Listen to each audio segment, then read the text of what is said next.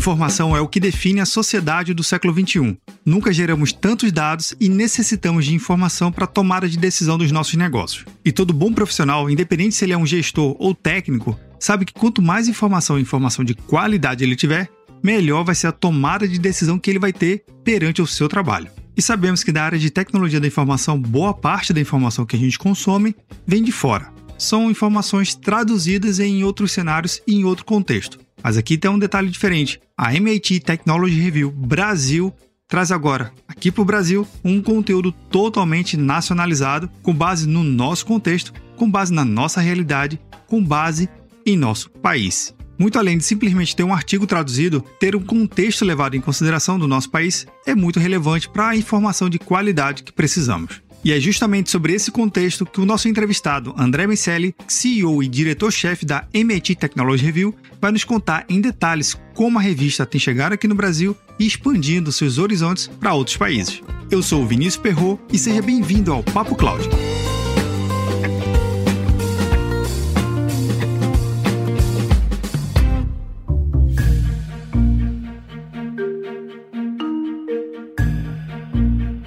Todos os links citados na entrevista estarão no roteiro desse episódio em papo.cloud 083. Contribua com o Papo Cloud. Baixe o aplicativo PicPay nas lojas do Android ou iOS e busque por Papo Cloud. Você pode contribuir mensalmente a partir de R$ 3,50.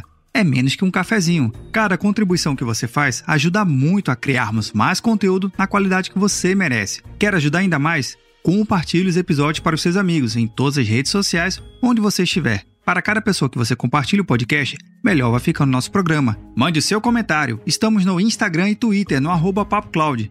Visite nosso site e assine nossa news. Se tiver algum tema ou sugestão, escreva para contato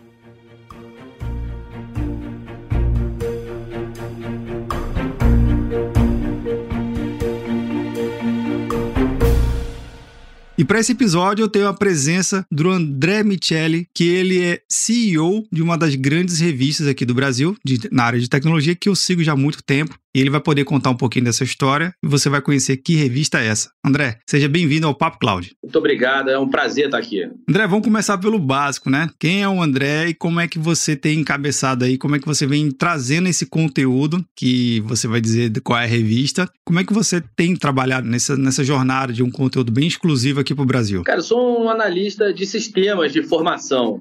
Eu entrei na, na faculdade muito jovem e, e de lá montei uma empresa que existe até hoje, a Infobase. A Infobase tem quase 500, pouco mais de 400 pessoas, entre 400 e 500, varia aí em função da época e do, da quantidade de projetos, mas a, a, gente atua há mais de 20 anos como um integrador de TI. E aí, ao longo do tempo, em paralelo às atividades da Infobase, eu fui exercendo, executando ali diversos projetos no meio acadêmico e aí fui fazer, como era, terminei a faculdade muito também muito novo e já tinha a empresa, eu entrei na faculdade com 16 anos, saí com 20. Então não sabia nada de negócios, mas já, a empresa já existia, a Infobase já existia. Aí comecei a estudar administração. Aí fui fazer MBA, depois fiz mestrado, e aí entrei num programa do MIT, um programa que se chama ACE, Advanced Certificate for Executives. É um programa não acadêmico de formação muito pragmática, em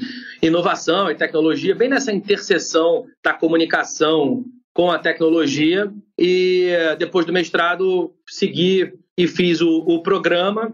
E aí entrei na Fundação Getúlio Vargas para dar aula. É, hoje eu coordeno os MBAs de Marketing e Negócios Digitais aqui no Brasil e a formação executiva C-Level, que é um curso voltado para vice-presidentes, presidentes e diretores de empresas sobre disrupção digital e fiquei na fundação, estou na fundação há sete anos, oito anos mais ou menos. E em julho, em função dessa relação com a academia, com o mercado e com o MIT, desde que eu fiz a, a, a essa extensão lá, nunca mais deixei de ir para lá, praticamente uma vez por ano é, eu estou lá.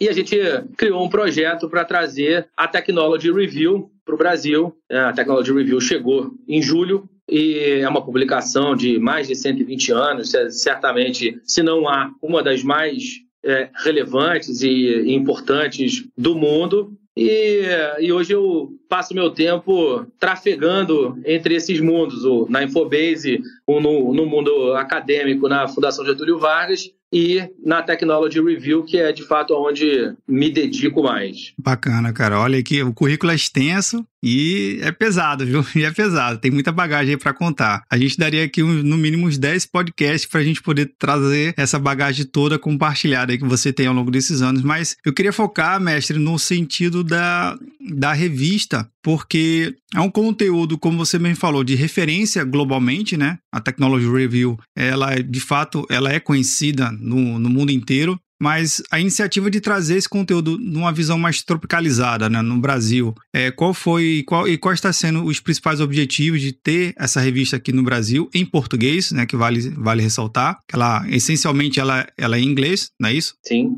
E trazendo esse conteúdo para o Brasil em português, além de tentar trazer um conteúdo que já é lançado lá fora, mas você, como é que vocês estão pensando na linha editorial, pensando no, no na abrangência do conteúdo aqui no Brasil? O, o, o conteúdo da revista e do, da publicação inteira, da marca no Brasil, ele é entre 30% e 40% do que existe nos Estados Unidos, mas com um processo de curadoria. Então a gente seleciona artigos que tenham a ver com o dia a dia do Brasil e, em muitas vezes, a gente analisa e contextualiza esse conteúdo. Então, é um conteúdo que recebe, mesmo quando vem traduzido, que recebe uma leitura e, um, e uma visão sobre a sua aderência aqui no Brasil. E o restante, entre mais ou menos ali, algo em torno de 60%, é conteúdo produzido localmente ou por pesquisadores, ou pelos nossos colunistas, ou pelos nossos jornalistas.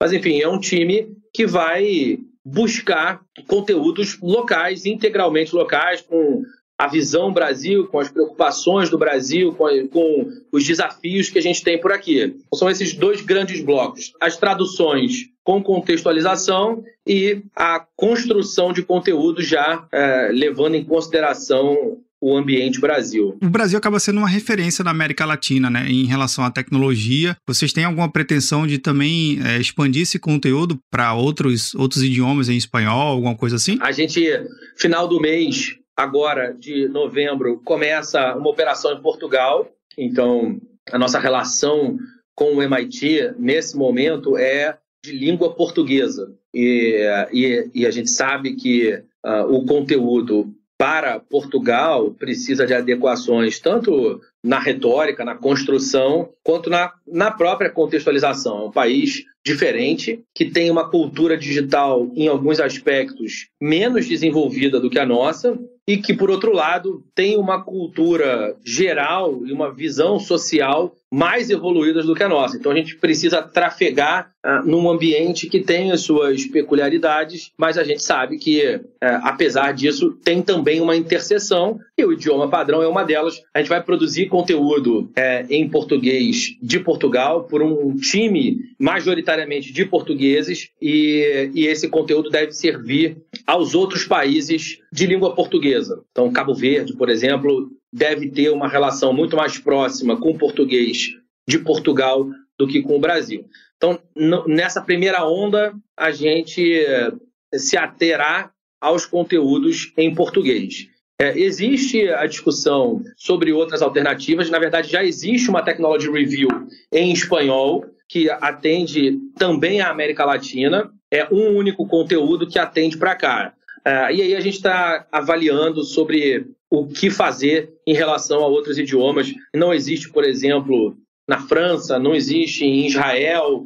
Algum, existem alguns países que são bastante é, consumidores de conteúdo sobre tecnologia que ainda não tem uma produção local e pode ser que a gente, é, de alguma maneira, é, dialogue com eles também. Bacana. Então é interessante que é um plano de expansão bem audacioso, que na verdade é focado na audiência, né? Se você está trazendo um conteúdo que, como você mesmo citou bem, ele leva em consideração o contexto local, o próprio leitor, né, ele consegue se enxergar naqueles dados. Porque é muito comum quem lê muita pesquisa ou quem lê muita revista americana, você vê alguns dados que na nossa realidade acaba fugindo do, do contexto e tu fala assim, pô, legal, faz sentido, mas eu não vejo isso aqui no Brasil, não é verdade? Sem dúvida. A, a ideia é justamente essa. Como existe uma preocupação social na Technology Review, e o, o, nosso objetivo é fazer com que o ecossistema local seja desenvolvido pelos conteúdos que a gente traz, a gente é, é, tem uma preocupação muito grande com a contextualização.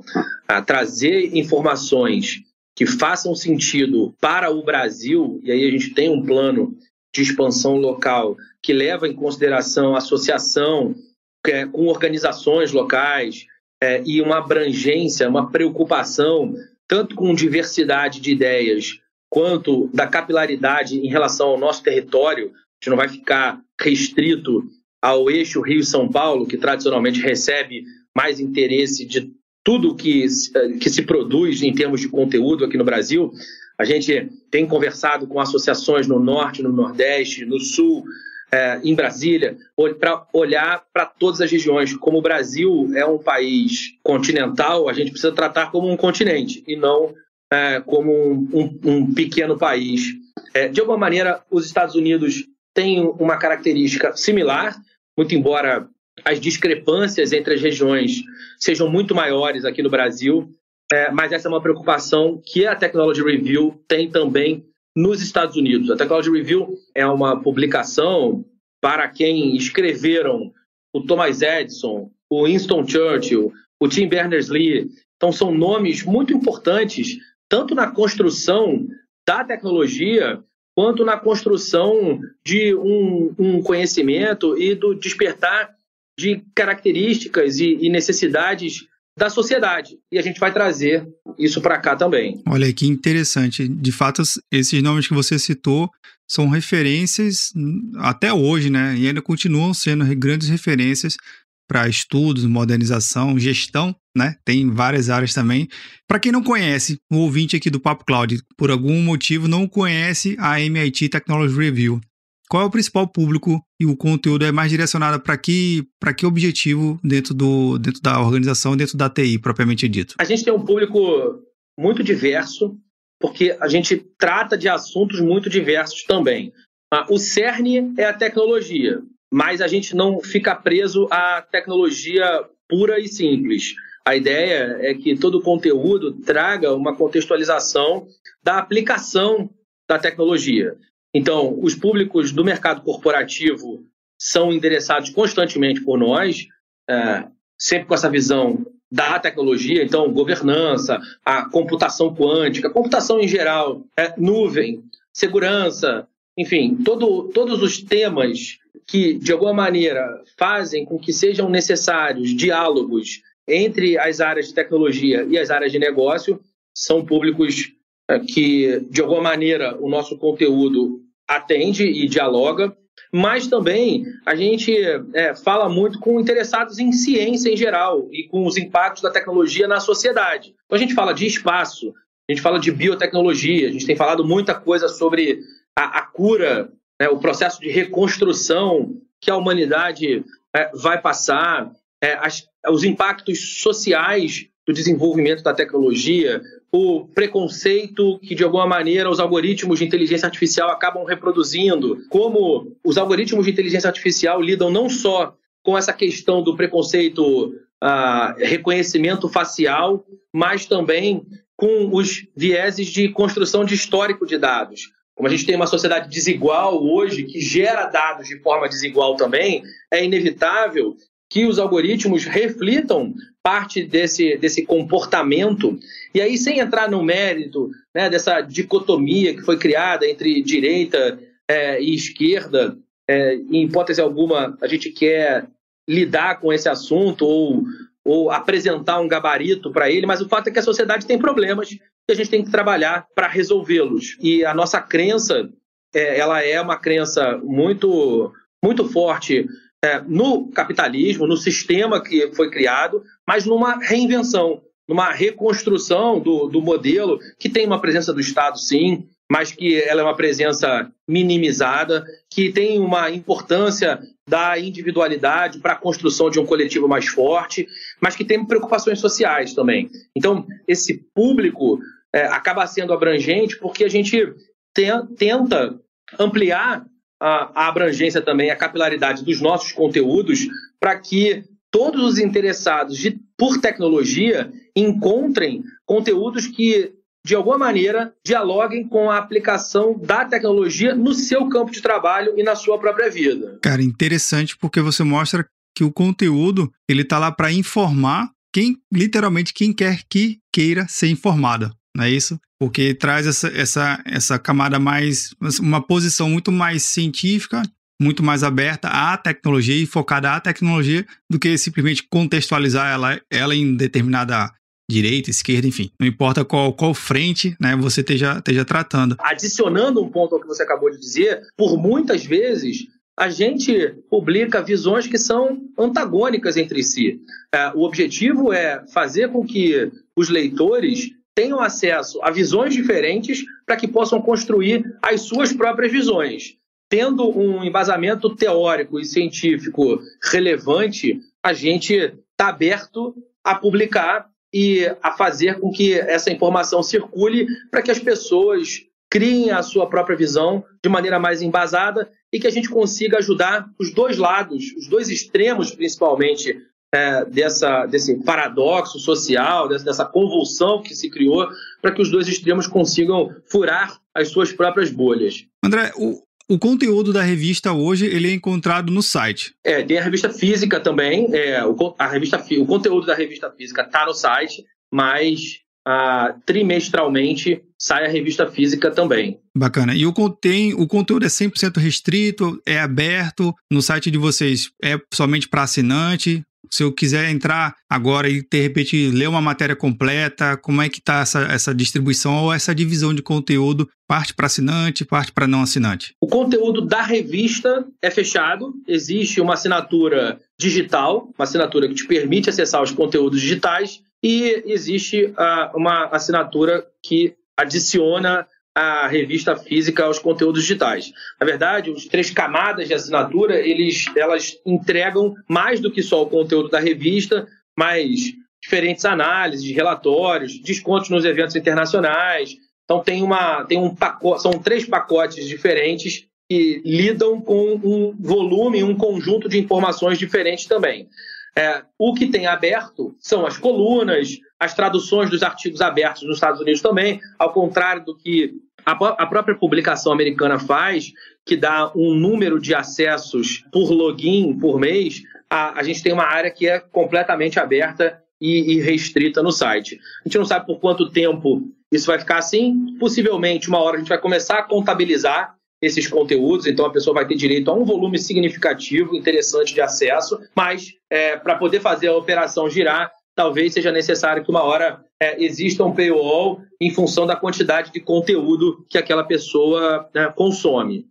Por enquanto, tem um volume bastante significativo de conteúdos abertos e só os conteúdos da revista estão fechados para os assinantes. Pô, bacana. Eu confesso aqui como leitor é, da, do próprio site, né? E eu, eu, passei agora a ler o conteúdo em português, né? Que isso foi, fez uma, uma grande diferença em relação à minha análise. E eu confesso que alguns artigos que eu li em inglês e fui ler em português é, teve essa contextualização. E eu achei legal, porque mostra que, que não é, literalmente não foi somente uma tradução, né, um cuidado na tradução, mas foi um cuidado na adaptação. E eu acompanho outras revistas e outros sites, e ele tem basicamente essa dinâmica que você citou mesmo, onde parte do, do conteúdo ele vai sendo contabilizado através de um login e senha, e a partir de X visualizações ou X leituras, existe um, um ponto de, de corte, vamos dizer assim, né? Para o restante do conteúdo ser para os assinantes. É uma forma inteligente para você atrair novos leitores e, e até mesmo fidelizar quem, quem faz a sua, a sua assinatura. André, em relação ao mercado brasileiro, a gente entende que é, algumas, algumas editoras aqui no Brasil tiveram alguns, algumas mudanças alguns anos atrás e acabaram deixando as suas operações e, e, largando, literalmente largando de mão. E vocês vindo em plena pandemia, né, em pleno uhum. 2020, no meio de todo esse turbilhão, lançando uma revista impressa. Cara, conta um pouquinho desse, desse desafio de que, de que montar uma revista, montar uma revista eletrônica já é complexo. Impressa, nossa, deve ser um outro desafio. Cara, tem algumas coisas que a gente está aprendendo à medida que a operação vai rodando. Mas na prática, o nosso modelo de monetização está muito associado ao mercado corporativo. Então, a gente vende projetos de pesquisa, de conteúdo, os nossos patrocinadores, eles estão com a gente produzindo conteúdo e a gente produz conteúdo para eles também. Então, eles nos encomendam pesquisas do tipo, ah, como, qual a relação do mercado open source, do, do, do, do, da utilização de software open source com a capacidade de inovação ah, que uma empresa brasileira tem. É, é verdade, eu posso dizer a frase que quanto mais uma empresa adota softwares open source, maior é a possibilidade dela inovar? Porque ela tende a, a implantar uma cultura de agilidade e, e, uma cultura aberta é mais associada à inovação? Eu preciso saber responder essa pergunta para o meu negócio. Technology Review, você pode me ajudar a responder isso? E aí a gente vai produzir pesquisas que sejam academicamente fundamentadas e ajudar essas empresas não só a responder dúvidas para suas próprias operações, como também gerar material para essas empresas divulgarem no mercado. Então a gente vai começar cada vez mais, vai ser comum você encontrar no nosso site material de empresas que são nossas patrocinadoras e que são conteúdos. Por exemplo, entrou ontem no site um conteúdo que a gente fez com a Salesforce falando sobre o futuro do varejo e o futuro do shopping center no Brasil. Ah, então, ah, essas empresas estão com a gente, elas constroem marca e elas usam esse conteúdo para trabalhar comercialmente. Então, os seus, seus executivos levam esse material para os seus clientes e também para geração de lead, para reforço de marca. Enfim, é, dá para criar um ecossistema de construção de conteúdo em eventos, em podcasts, e a gente tem é, é, um, um, conjunto de, de conteúdos que é, recebem essas informações e isso acaba virando o principal produto. Então a gente não chegou com o objetivo principal de ganhar dinheiro vendendo revista. A gente, a, a gente a, é, tem a proposta de ganhar dinheiro trabalhando para o mercado corporativo, produzindo conhecimento, produzindo conteúdo. as assinaturas, a relação com o, o público final, o B2C, é uma forma de monetização, evidentemente, mas é complementar. O, o objetivo principal está no B2B. E por isso faz sentido dentro da pandemia. Como os eventos, por exemplo, foram cancelados, exemplos, os eventos físicos foram cancelados esse ano, as empresas precisaram se reinventar em relação ao marketing. E aí a gente acabou se tornando uma boa opção para várias delas para nessa, que nessa produção de conteúdo elas conseguissem estabelecer diálogos com os seus clientes. E, e isso fez total sentido para a gente. Cara, interessante, uma aula de empreendedorismo de verdade, de como, como montar e, e, e organizar um mercado em plena, né, em plena confusão que a gente está vivendo aqui. É, distribuir uma revista no Brasil fisicamente não deve ser fácil, né? Não deve ser fácil. Tem os seus grandes desafios aí e não somente de impressão, mas literalmente de fazer chegar a revista na casa dos assinantes. Eu tenho certeza. E eu, eu vi aqui na, na publicação, do, da primeira publicação da revista, a capa, cara, em particular, me chamou muito a atenção, né? Porque eu quero um dia poder falar só sobre a capa, mas me, me remeteu a dois, dois grandes artistas, uma, uma brasileira, né? Que é a Tarsila de Amaral, e outro é um boliviano, que é o Botero, mas que trazem cores assim. Eu vou deixar na, no roteiro desse episódio o link da capa da, da Technology Review, que ficou, cara, excepcionalmente e traz uma matéria chave, que é justamente sobre o mercado brasileiro. Comenta um pouquinho sobre o conteúdo dessa revista. Legal. Ah, você é, pegou muito bem a referência. O nosso objetivo era dialogar com esse momento da, da construção da arte, sim, e a Tarsila é um, um ícone da construção cultural nacional. Tá? O, o primeiro objetivo da construção dessa primeira edição era falar sobre o Brasil. A gente queria trazer o Brasil fugindo do óbvio. Por isso ela, ela tem uma capa que não, não é arara, tucano e, e aqueles elementos mais básicos que estão associados à cultura brasileira em geral. Queria trazer alguma coisa mais sofisticada, mais mais sofisticada em termos de produção artística mesmo. E a Tarsila é um excelente exemplo disso, de inteligência, de conhecimento, e ela está lá é, de maneira subliminar para quem olha, mas tem uma seção na revista que é o TR Code, que vai decodificar todas as nossas capas para quem é, gostar e quiser dialogar com isso. Todas as capas, a ideia é que elas tenham uma pegada artística forte e que elas consigam é, retratar o conteúdo que a gente vai trazer é, de uma maneira que bote as pessoas para pensar também. E a, a Tarsila, a referência à Tarsila foi muito bem pega por você. E, fora isso, o que a gente se preocupou é, além de falar sobre o Brasil, mas falar sobre o presente. A ideia, essa edição se chama O Presente, toda edição tem um título. A edição se chama O Presente, não só pelo sentido conotativo de presentear, né, de olhar a chegada da Technology Review como algo que é de fato um ganho para a produção cultural sobre tecnologia aqui no Brasil, mas também para a gente falar sobre o que acontece hoje e muita gente não sabe.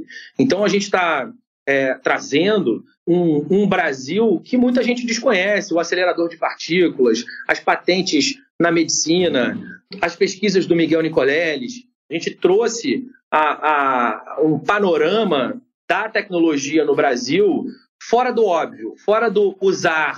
A gente sabe que brasileiro usa rede social. A gente sabe que as, o sistema financeiro brasileiro é tradicionalmente bem evoluído em termos é, de utilização de sistemas de informação em função dos momentos de hiperinflação e trocas de moeda que a gente teve. Então, quem está envolvido com tecnologia já sabe essas coisas. E, e também não faz sentido ficar falando sempre sobre o futuro. Nossa visão é que a prática das publicações falarem sempre sobre o futuro fazem com que a gente esqueça que o presente constrói esse futuro. E aí a nossa preocupação de trazer o que de fato já está acontecendo aqui, o que tem de oportunidades para os empreendedores, para as pessoas que estão fora do eixo principal financeiro brasileiro, mas estão no campo, o mercado de tecnologia aplicada ao agronegócio é monstruoso. E o Brasil é um dos líderes é, mundiais de aplicação de tecnologia nesse segmento. E aí a, gente, a ideia é trazer essa, esse cenário inteiro e que esse, esse mapa sirva de ponto de partida para que as pessoas uh, conheçam não só o que está acontecendo, mas que também tenham ideias para novas soluções, novos negócios, para que levem para as suas próprias empresas, mas que tragam, a partir desse ponto de partida, outras, outras iniciativas e mais evolução para o nosso mercado no que diz respeito ao uso de tecnologia. Cara, excelente panorama. André, a gente já está entrando no finalzinho aqui do nosso bate-papo, mas é, eu normalmente faço uma pergunta a todos os meus convidados e, e essa pergunta ela não, não busca o certo ou o errado. Ela busca, na verdade, entender a sua percepção com base no seu contexto, né?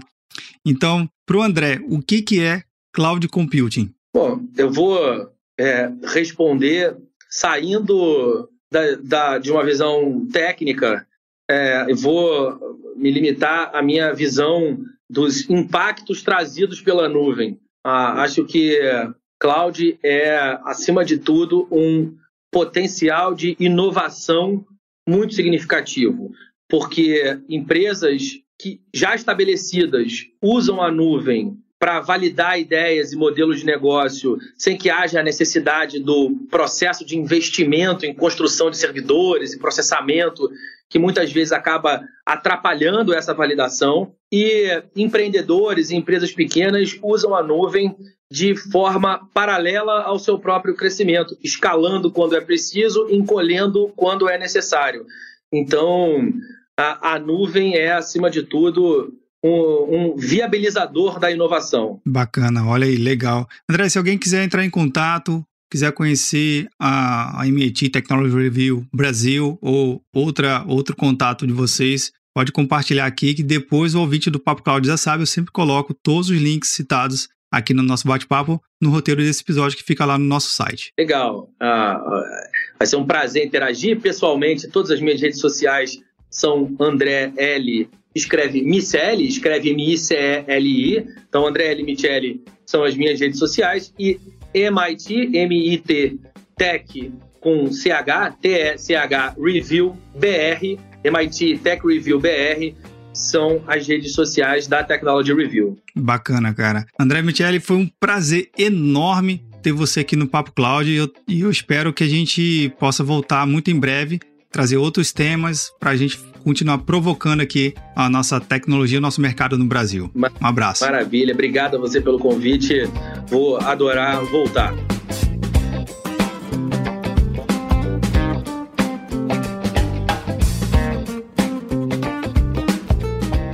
E aí, o que achou do bate-papo? Eu tenho certeza que os insights que o André Miceli compartilhou vai lhe inspirar a entender mais e melhor sobre o mercado nacional e, obviamente, você trazer um conteúdo de muito mais qualidade para sua tomada de decisão. Comenta lá no nosso grupo do Telegram, bit.ly barra Telegram. E aí, tá na nuvem?